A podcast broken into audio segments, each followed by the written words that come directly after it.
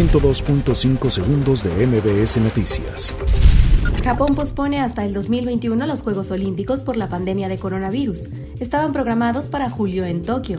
La Secretaría de Salud reportó que en las últimas 24 horas fallecieron dos personas por coronavirus, un hombre de Jalisco de 55 años de edad que padecía diabetes y otro en la Ciudad de México de 71 años que estaba enfermo de insuficiencia renal.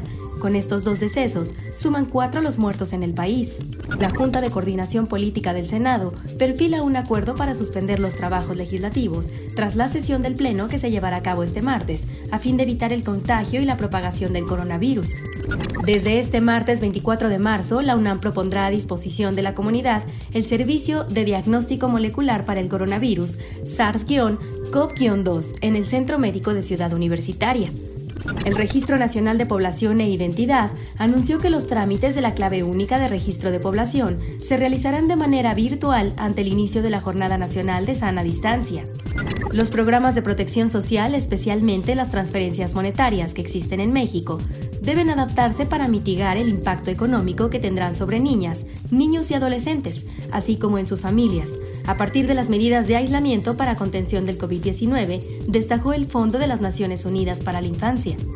El gobierno de la Ciudad de México hará algunos ajustes en materia de seguridad, a fin de evitar que algunos delitos de alto impacto, como el robo de vehículo, se incrementen durante la contingencia sanitaria por COVID-19. La Organización Mundial de la Salud clasificó a México en la fase de transmisión local por coronavirus, toda vez que los contagios ya no solo son importados, sino por transmisión local, mientras que las autoridades mexicanas han reportado la fase 2.